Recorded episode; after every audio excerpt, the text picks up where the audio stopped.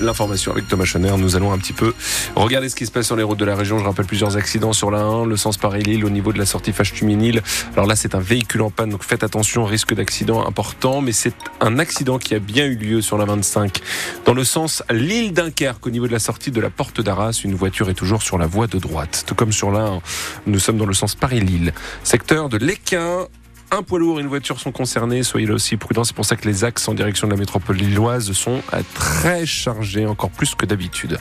Euh, on y reviendra en détail dans quelques minutes. Le temps de regarder rapidement, Thomas, la météo de ce mardi. Et c'est pas Jojo Jojo. Non, la météo de ce mardi, c'est le début de la pluie. Des petites ondées ce matin qui vont, euh, qui vont s'évacuer, qui vont revenir en fait sous forme de pluie dans la soirée et au cours de la nuit prochaine. Ce n'est pas Jojo non plus en raison du vent, avec des rafales entendues entre 80 et 100 km heure euh, à l'échelle de la région. Et pour ce qui est des températures, là pour le coup toujours très doux, entre 10 et 11 degrés pour les maximales. Et dans l'actualité de ce mardi, Thomas, l'association Utopia 56 qui dépose une plainte auprès du parquet de Boulogne-sur-Mer. L'association qui s'interroge sur un naufrage survenu dans la Manche qui remonte au 14 décembre 2022. Cette nuit-là, 39 personnes, 39 migrants ont pu être secourus, mais quatre exilés sont morts. Utopia 56 estime que les secours sont intervenus tardivement. Son porte-parole a même l'impression qu'on a laissé l'embarcation dérivée jusque dans les eaux anglaises.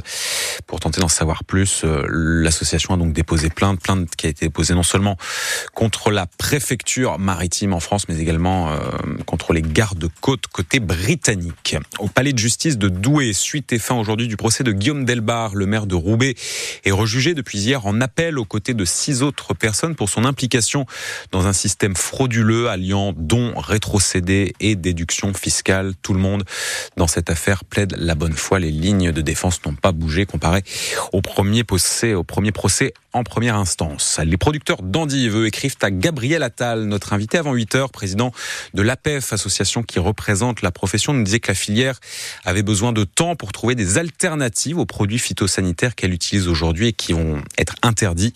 Les producteurs de betteraves qui restent donc mobilisés pour défendre leur exploitation, c'est aussi le cas des éleveurs laitiers. Près de Douai, hier, des producteurs ont investi le supermarché Carrefour de Flers en Escrebieux. Ils ont retiré ou étiqueté dans les rayons des produits Lactalis.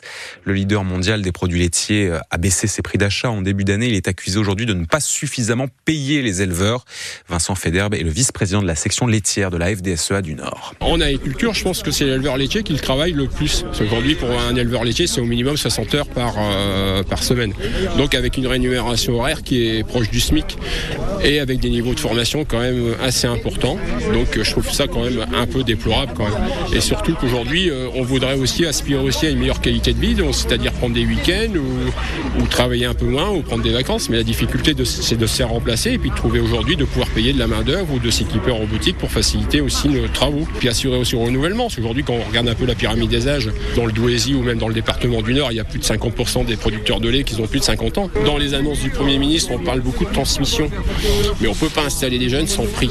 Transmission, il y a le dossier transmission, mais il y a le dossier Egalim aussi, un prix juste et équitable pour le producteur. Vincent Federbe de la FDSEA du Nord, dans le village de Wim, dans le Pas-de-Calais, un incendie hier en fin de journée. Le feu dans la maison touchée a été éteint par les pompiers. Personne n'a été blessé.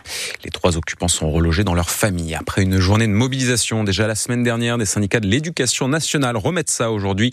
Un nouvel appel à la grève a été déposé pour les salaires et contre certaines mesures censées s'appliquer à la rentrée prochaine. C'est le cas des groupes de niveau au collège en mathématiques ainsi qu'en français. En football, le début ce soir des huitièmes de finale de la Coupe de France à 20h45.